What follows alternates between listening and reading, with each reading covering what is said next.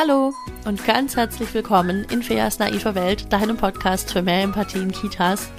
Mein Name ist Fairfinger, ich bin stellvertretende Einrichtungsleitung, Kindheitspädagogin und Referentin für Fachkräfte in Kindertageseinrichtungen. Ich freue mich sehr, dass du da bist. In diesem Podcast geht es jede Woche um äh, groß, größere und kleinere Situationen in Kitas, in denen ich schon mal war oder die mir erzählt wurden und die sich dann ganz oft auch mit Situationen decken, in denen ich schon mal war. Und ich halte das für sehr bedenklich, denn oft geht es in diesen Situationen um Übergriffigkeiten und ähm, oft geht es einfach darum, dass ich denke, okay, aber selbst wenn ich das Fachwissen nicht habe, selbst wenn ich das nicht reflektiert habe, mit ein bisschen mehr Empathie, wäre da ganz schön viel mehr gegangen. Leute, echt jetzt?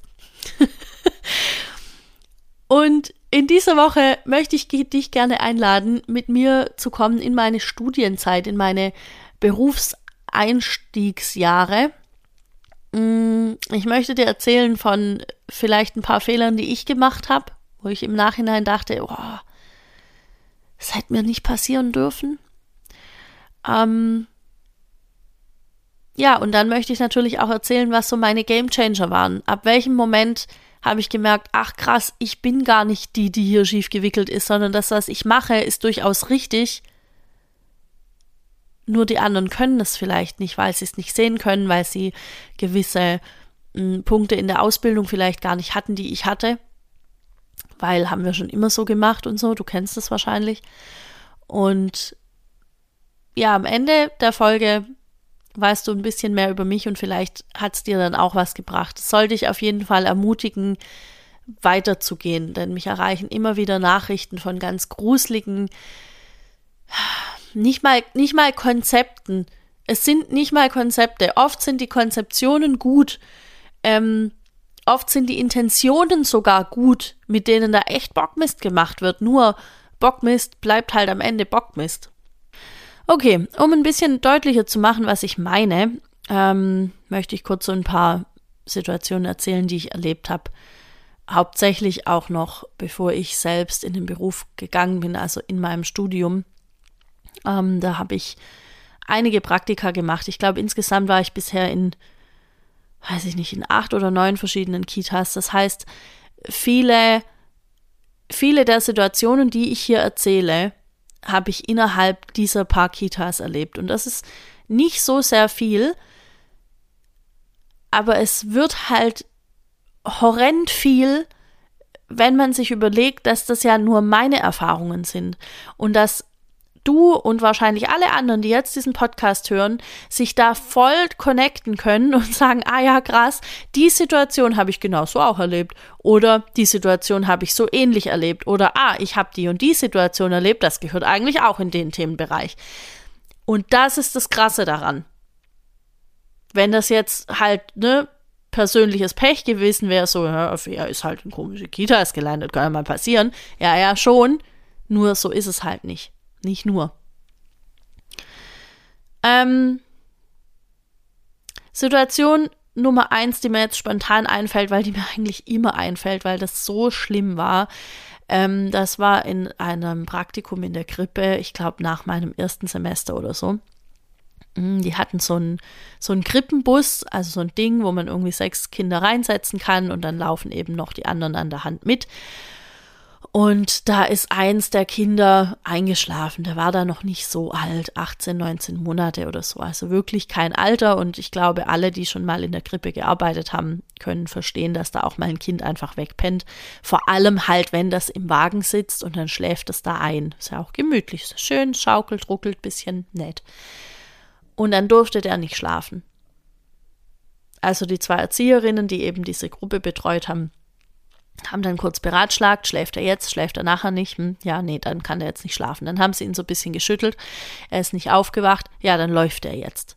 Da sagte ich so, ja klar, die macht einen Witz. Wie soll denn das Kind laufen? Das schläft ja. Also völlig, ja, war mir nicht klar, dass man einfach ein Kind halt nehmen und auf den Boden stellen kann und dann schwankt der kurz, klar, ne? Schwankt halt, wie so ein Betrunkener. Und dann läuft der. Und er lief. Natürlich lief der. Der hatte ja auch keine Möglichkeit. Und dann habe ich gesagt, warum darf er denn jetzt nicht schlafen? Das ist übrigens geil, wenn die Praktikantin solche Sachen fragt. Die Gesichter sind unbezahlbar. Ähm, ich habe also gesagt, wieso darf denn der jetzt nicht schlafen? Ja, weil hast doch gehört, er schläft dann ja nachher nicht, wenn die anderen nicht schlafen und das geht nicht, weil dann muss die und die Pause machen und so weiter.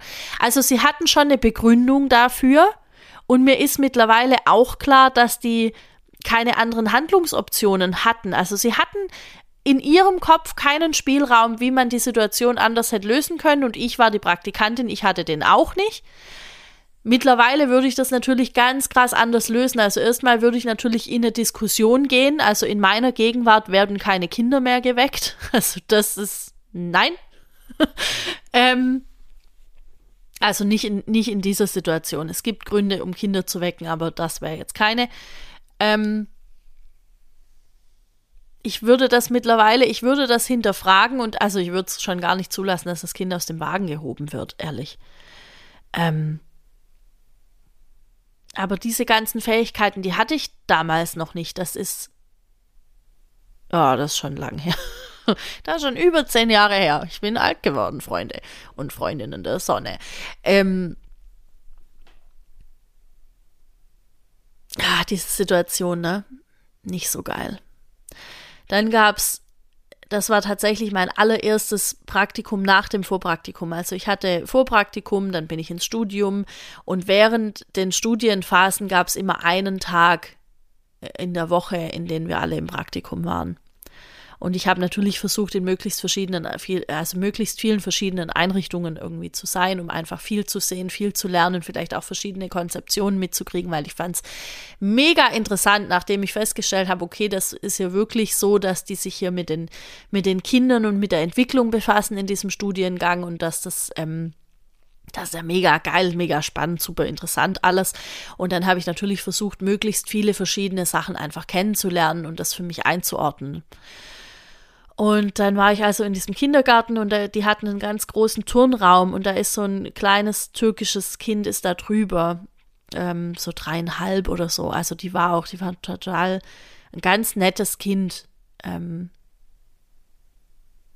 von der habe ich damals gelernt, was, was Schnee auf Türkisch heißt, weil sie konnte nur das türkische Wort. Das war total eine ganz, ganz schöne Situation.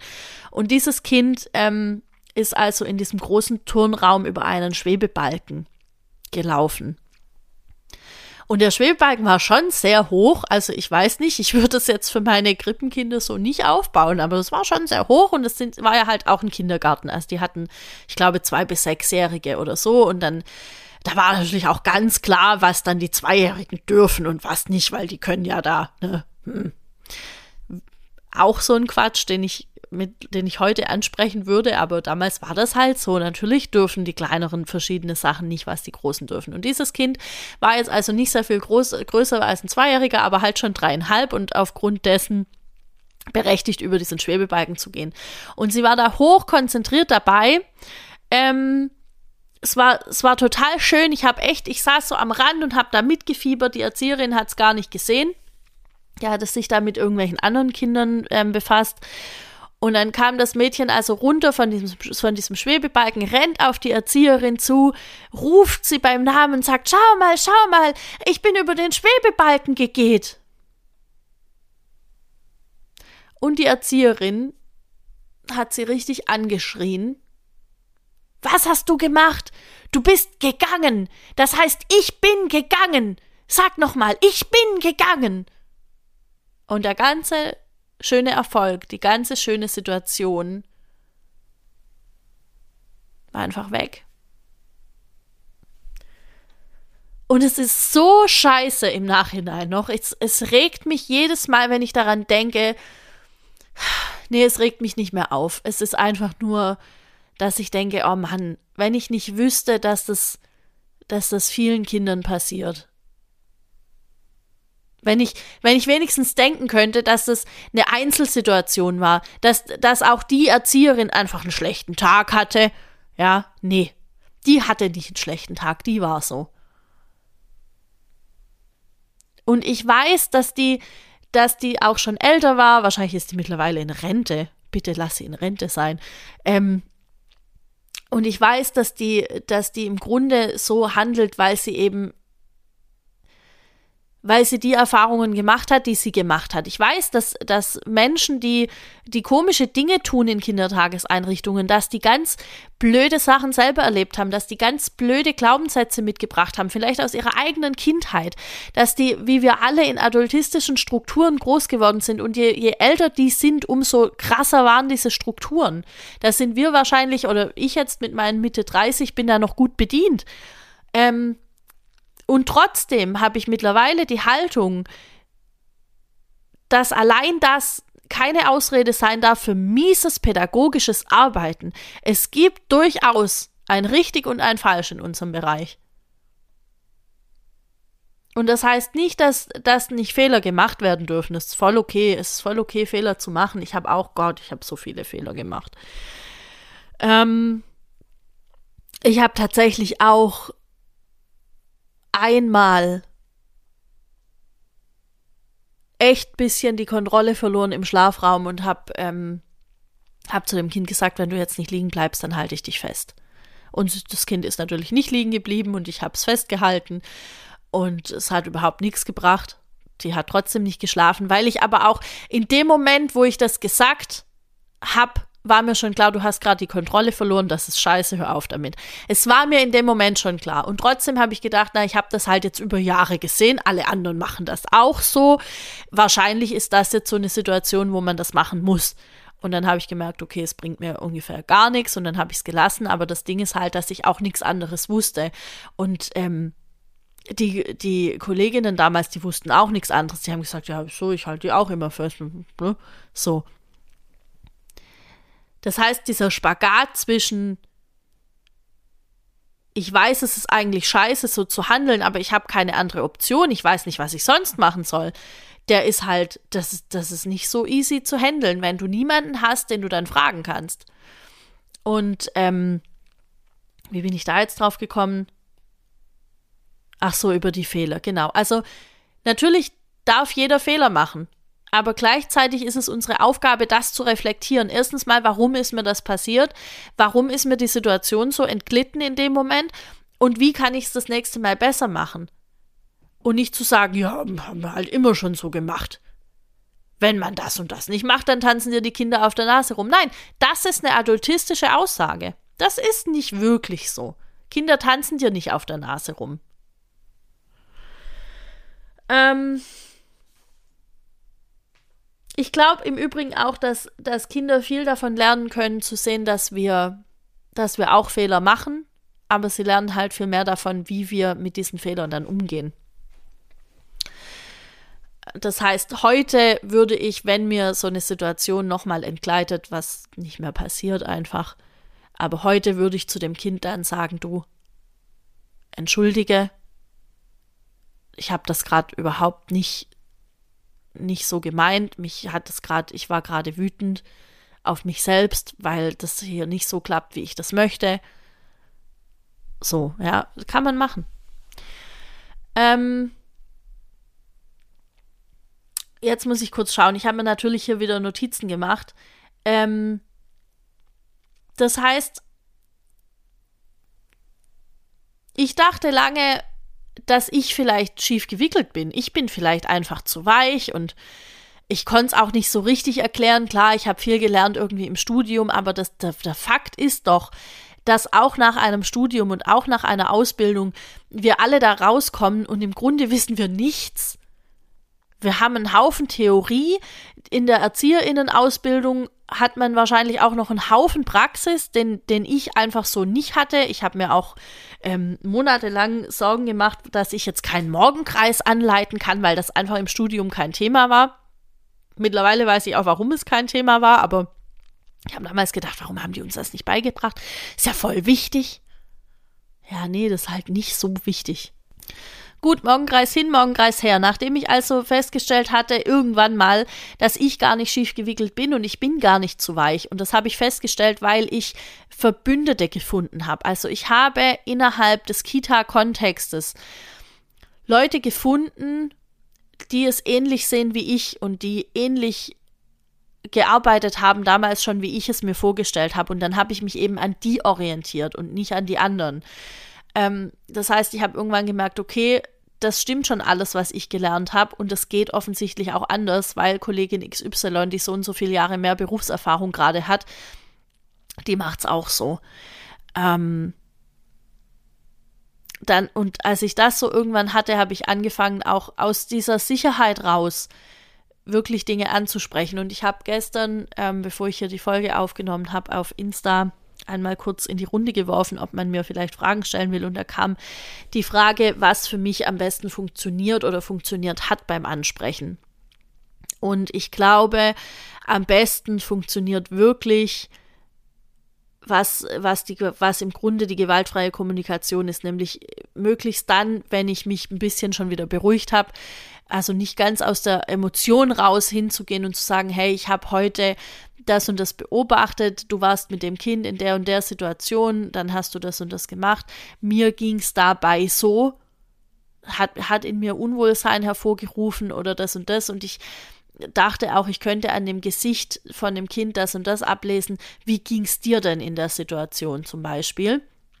Und dann hat eben das Teammitglied eine ganz andere Möglichkeit, nochmal drauf zu reagieren. Also die können dann eben sagen, ja, äh, das stimmt oder nein, das stimmt nicht. Also ganz oft, da brauchst du dich nicht wundern, ganz oft wird erstmal eine Abwehrreaktion kommen, aber das ist wie wenn jemand ähm, irgendwas äußert und äh, du gehst hin und sagst, äh, das ist rassistisch, dann versteht das Gegenüber nicht, deine Aussage war rassistisch, sondern das Gegenüber versteht, du bist Rassistin. Und das hast du wahrscheinlich nicht gemeint, aber das kommt, das ist eben das, was ankommt. Und so ähnlich ist es da auch. Also das Gegenüber wird erstmal die Kritik hören und wird es auf sich oder ja, in vielen Fällen beziehen es die Leute auf sich, wenn die nicht schon irgendwie sehr reflektiert sind und einfach sehen können, okay, das hat gerade mit meiner Person gar nichts zu tun, sondern da geht es nur um die Situation. Und dann können die sagen, ja, ähm, ich wusste in dem Moment nicht, wie ich anders reagieren soll. Ich fand es auch blöd. Und dann hat man ja schon wieder eine ganz andere eine ganz andere Gesprächsgrundlage. Es kann auch sein, dass das Gegenüber dann sagt, ähm, ja, ich mache das aber, weil das, das, das, das, das und dann kommt irgend so eine klasse Begründung wie, weil dann sollen nachher alle schlafen oder äh, keine Ahnung, ja, äh, sowas. Und dann bist du ja aber auch im Gespräch und dann kannst du nochmal nachfragen und sagen, warum ist dir das denn wichtig? Und dann kann man überlegen, ob es nicht eine bessere Lösung gäbe, weil wir können uns ja vielleicht doch da schon einig sein, dass das ja nicht so gut ist, weil ja in der Konzeption steht ja was ganz anderes. Und was brauchen wir denn jetzt, damit wir wirklich den Bedürfnissen vom Kind entsprechend handeln können? Das erfordert natürlich, dass das Gegenüber erstmal verstanden hat, dass es um die Bedürfnisse von dem Kind in dem Moment geht. Viele ähm, wollen ja das nicht. Also ein so ein Beispiel ist auch zum Beispiel ähm, Kinder auf dem Schoß sitzen lassen oder so. Also viele sind ja da schon, dass sagen, nee, das verwöhnt die zu arg und dann müssten wir das ja für alle machen. Das heißt, da müsste ich anders ansetzen. Dann kann ich sagen, hey, ich habe vorhin gesehen, das Kind wollte gern bei dir auf dem Schoß sitzen, aber du konntest das nicht, also du wolltest das nicht. Darf ich dich mal fragen, warum? Und dann kann das Gegenüber sagen, ja, wenn wir das machen, dann müssen wir das für alle machen. Ah, okay. Wie, wie kommst du drauf? Hast du es schon mal erlebt? War das schon mal so? Ja, nee. Ah. Und dabei kannst du es ja erstmal lassen. Voll gut. Und dann gehst du halt einen Tag später nochmal hin und sagst, also ich habe nochmal darüber nachgedacht, wenn das doch noch nie so war. Und dieses Kind braucht es gerade. Äh, lass uns das doch einfach mal probieren, was dann passiert. Wir können das ja wieder rückgängig machen. Wir machen das mal drei Monate. Schau mal, heute ist der 21. März. Wir machen das jetzt einfach drei Monate, April, Mai bis zum Juni und dann in der Teamsitzung besprechen wir das nochmal. Viele können sich darauf einlassen. Also das ist tatsächlich das, was für mich am besten funktioniert den größten Effekt aber das ist nicht unbedingt ein guter Effekt, hat es, die Sachen direkt anzusprechen in der Situation. Das habe ich lange gemacht, weil ich die andere Option nicht hatte. Also auch da wieder, es geht immer darum, zu reflektieren, weiterzulernen, zu schauen, okay, was passiert, wenn ich das so und so mache. Ah, das war nicht so gut, dann mache ich jetzt was anderes. Also, ähm, ich habe mir dann irgendwann angewöhnt, wirklich nur noch in äußersten Notfällen, wenn ich es wirklich gar nicht mehr anders aushalten kann, in dem Moment zu sagen, jetzt hör auf damit. Das ist nicht gut. Ähm, weil das immer die Kollegen auch so ein bisschen und die Kolleginnen auch so ein bisschen bloßstellt. Das so in der großen Runde zu machen. Ne? Mal angenommen, äh, die Kollegin, der Kollege macht irgendwas und es ist nicht gut, es ist vielleicht ein Übergriff oder vielleicht ist es auch schon ein bisschen mehr. Und dann zu sagen, ähm, jetzt das, lass das, das machen wir nicht, weil das, das, das, das, das, das stellt immer auch die Person bloß, die du ansprichst. Und das, und ich, und ich würde das trotzdem wieder machen, wenn es entsprechend ne, ein, ein schwerwiegenderes Vergehen ist in meinen Augen. Wenn es jetzt nur was, was kleineres ist, dann würde ich warten, bis, bis ich die Person mal einzeln irgendwo sehe oder würde sagen, hey, hast du nachher kurz fünf Minuten für mich? Mir ist da was, ich wollte, ich habe da was beobachtet, ich wollte da kurz deine Meinung dazu wissen. Das kann man immer machen, gar kein Ding. Ähm, und dann kam noch eine Frage. Äh, wie haben deine Kolleginnen und Kollegen auf die Änderung reagiert? Ich bin nicht ganz so sicher, wie die gemeint ist, die Frage, aber sagen wir mal so, viele finden es nicht so geil. ähm, aber interessanterweise immer dann, wenn ich geschafft habe, meine Emotionen zu regulieren, wenn ich geschafft habe, für mich selber auf einen fachlichen Stand wieder zu kommen, immer dann lief es eigentlich gut, weil dann immer klar ist, es geht um die Sache an sich und es geht nicht um die Person. Und ich glaube, das ist so das Wichtige an der ganzen Sache mit dem Ansprechen, dass es um, um das Thema geht es, und es geht um das Kind. Es geht nicht darum, die Person in irgendeiner Form ähm, blöd dastehen zu lassen. Weil der, der Grundsatz ist immer, alle geben ihr Bestes. Und wenn ich von mir halt auch weiß, ich gebe auch mein Bestes, ich gebe auch mein Bestes in der Situation, wenn ich Dinge anspreche, dann habe ich eine ganz andere Grundlage zu reflektieren, weil ich weiß, das war schon das Beste, was ich da konnte. Und jetzt gucken wir mal, das war vielleicht nicht so viel. Also ich habe von mir selber ganz oft gedacht, okay, wenn das das Beste war, dann war es nicht viel. Ähm, aber von dem Punkt aus kann ich ja weitergehen. Von dem Punkt aus kann ich mich weiterentwickeln. Ähm und apropos Entwicklung, ich kenne mittlerweile wirklich einige Fachkräfte, die sich so krass verändert haben, einfach weil sie bereit waren zu reflektieren, weil sie bereit waren, das anzunehmen, was ihnen gesagt wurde. Oder weil sie es am Beispiel gesehen haben. Also ich habe auch tatsächlich ähm, so ein paar Leute, die, die jetzt bestimmte Dinge anders machen, weil sie bei mir gesehen haben, dass es funktioniert. Das ist natürlich auch was total Geniales, weil Früher hatte ich das nicht. Früher konnte ich nicht sagen, ja, das und das, so und so wird es wahrscheinlich funktionieren. Und mittlerweile kann ich einige Bedenken direkt entkräften, weil ich sagen kann, aus meiner Erfahrung raus, ist das, das, das und das nie passiert. Es ist nie passiert, dass plötzlich alle Kinder auf dem Schoß sitzen wollen, ähm, nur weil es jetzt das eine Kind macht. Es wollten nie alle Kinder ihr Spielzeug mitnehmen zum Essen, nur weil es das eine Kind macht. Vielleicht mal einen Tag oder so, dass alle gesagt haben, ah cool, ich mache das jetzt auch. Aber wenn es nicht das Bedürfnis der Kinder ist, dann brauchen sie es auch nicht. Und wenn ich, wenn ich meine, meine Kinder gut kenne und in einer guten Beziehung zu denen stehe, und das sollte ich im Normalfall, dann kann ich das ja auch einschätzen. Dann kann ich auch einem Kind erklären, schau mal, das ist jetzt zu viel. Dein, dein Teddy hat leider auf der Fensterbank nicht auch noch Platz, aber für die anderen beiden ist es gerade ganz, ganz, ganz wichtig, dass sie die dabei haben. Und deinen Teddy, den setzen wir hier in Sichtweite auf den Boden im Flur und ähm, dann kannst du ihn dann nachher gleich wieder abholen. Zum Beispiel. Also das sind ja, das sind ja alles Handlungsmuster, die ich haben kann. Ja, das, das sind ja, ja, da kann ich ja einfach, ich kann ja einfach so was machen, vielleicht zum Beispiel. Ein bisschen um die Ecken mal rumdenken hilft. Ähm, Genau, das heißt also, ich kann, ich kann das mittlerweile sagen aus der Erfahrung raus. Oder dass, dass nur weil das eine Kind jetzt ein Brot möchte, weil es irgendwie den Thunfisch nicht mag, ähm, dass dann nicht alle auch Brot wollen. Vielleicht will mal ein Kind auch ein Eckchen Brot, aber wenn es grundsätzlich den Thunfisch mag, dann wird es den essen. Also ich, die, diese, diese Angst vor, oh mein Gott, alles wird über uns zusammenbrechen. Ja, und wenn dann alle Brot essen, was passiert denn dann? Gar nichts. Dann haben sie halt Brot gegessen. Voll gut. Habt das ja essen was. Ähm, genau, also das ist was, worauf ich mich mittlerweile eben berufen kann, ähm, was ich natürlich früher nicht hatte. Und du kannst jetzt eben auch dich darauf berufen, weil ich es dir jetzt gerade erzählt habe. Ha, voll gut. Win-win. Ähm, genau, und was ich sagen wollte, ist wirklich, es gibt so viele Fachkräfte, die, die es schaffen, sich da irgendwie zu verändern und sich da weiterzubilden, so wie ich es auch geschafft habe. Ich war am Anfang auch eine Fachkraft, die es nicht wusste und jetzt weiß ich es. Und das heißt nicht, dass das hier der Weisheit letzter Schluss ist. Das heißt auch nicht, dass das schon das Ende der Fahnenstange sein muss.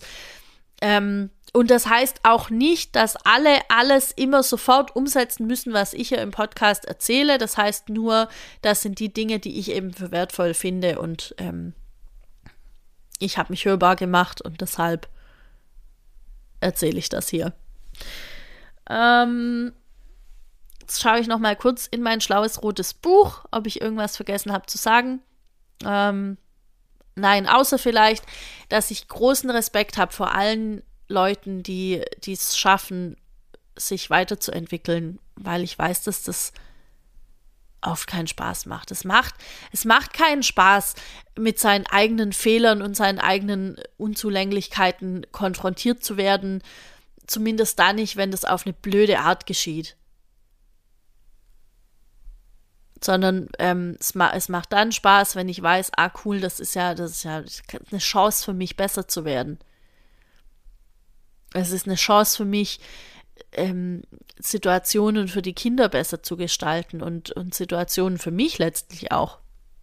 Es ist ja nie so, dass, dass es nur zugunsten von einem Menschen auf der Welt passiert, sondern es passiert immer für viele. Und das ist doch das Coole dran.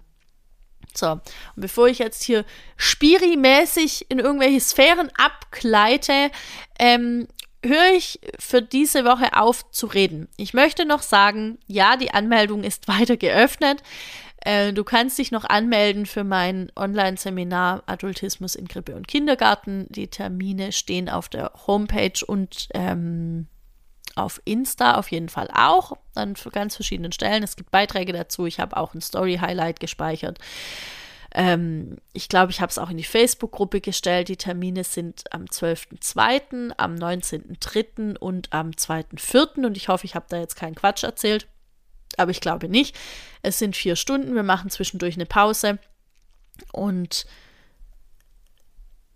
im Grunde besprechen wir da all diese, diese Sachen, ja. Also es wird darum gehen, was ist überhaupt Adultismus? Warum ist mir das wichtig, dass wir darüber sprechen? Wie hängt Adultismus mit Gewalt und mit Übergriffen zusammen? Ähm, und wir finden bestimmt auch die eine oder andere Argumentation oder das eine oder andere Gesprächsgrundlage, um mit deinem Team nochmal in ein Gespräch zu kommen oder um für dich einfach erstmal einen festen Standpunkt zu erarbeiten, auf dem du dann stehst und auf dem du nicht wackelst und auf dem du dann nicht mehr denkst, oh, ich bin vielleicht doch schief gewickelt und vielleicht bin ich doch zu weich. Bist du nicht, kann ich dir sagen. Ähm, es erfordert ein bisschen Reflexion und ein bisschen Bereitschaft dazu, aber ich würde behaupten, alle Leute, die diesen Podcast hören, einschließlich dir, sind dazu bereit und das ist geil. Das ist mega gut.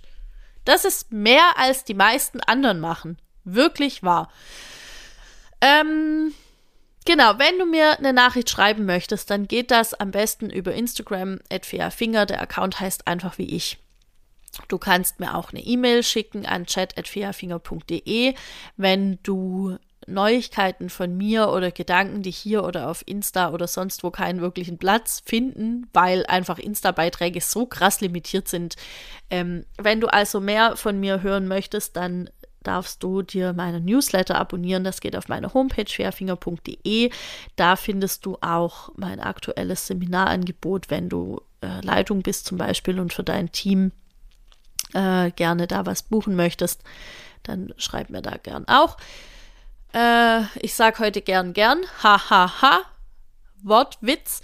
Hm, was habe ich noch vergessen? Ach so, ich wollte mich noch bedanken für all, äh, für für alle Leute. Nein, anders. Ich wollte mich bedanken bei allen Leuten, die den Podcast bereits weiterempfehlen, ähm, die schon auf Spotify Sternchen verteilt haben. Das ist mega cool. Ich glaube, es sind jetzt, ich weiß nicht wie viele. Es ist mega schön, es freut mich total. Ähm, alle, die kommentieren, die, die das weiterschicken und so weiter, es unterstützt mich so sehr. Ihr seht das nicht, aber ich sehe das und das macht mich unheimlich, unheimlich froh und es macht mich auch froh, dass sich jetzt wirklich auch schon einige angemeldet haben für die ähm, für das Online-Seminar, weil es mir eben zeigt, dass es tatsächlich ein Thema ist, was, was Leute brauchen. So, jetzt habe ich für zwei Minuten gesagt, ich höre auf zu reden. Jetzt höre ich auch auf zu reden, aber der obligatorische kleine Werbeblock am Schluss, der darf einfach sein, weil ich ja nie weiß, mh, hm, wer, wer wann was anhört. So. Ähm, ja, in diesem Sinne hören wir uns nächste Woche wieder. Ich wünsche dir eine tolle Woche. Ich hoffe, du bist gesund und alle Menschen um dich herum sind auch gesund. Und ja, bis nächste Woche. Ne? Ciao.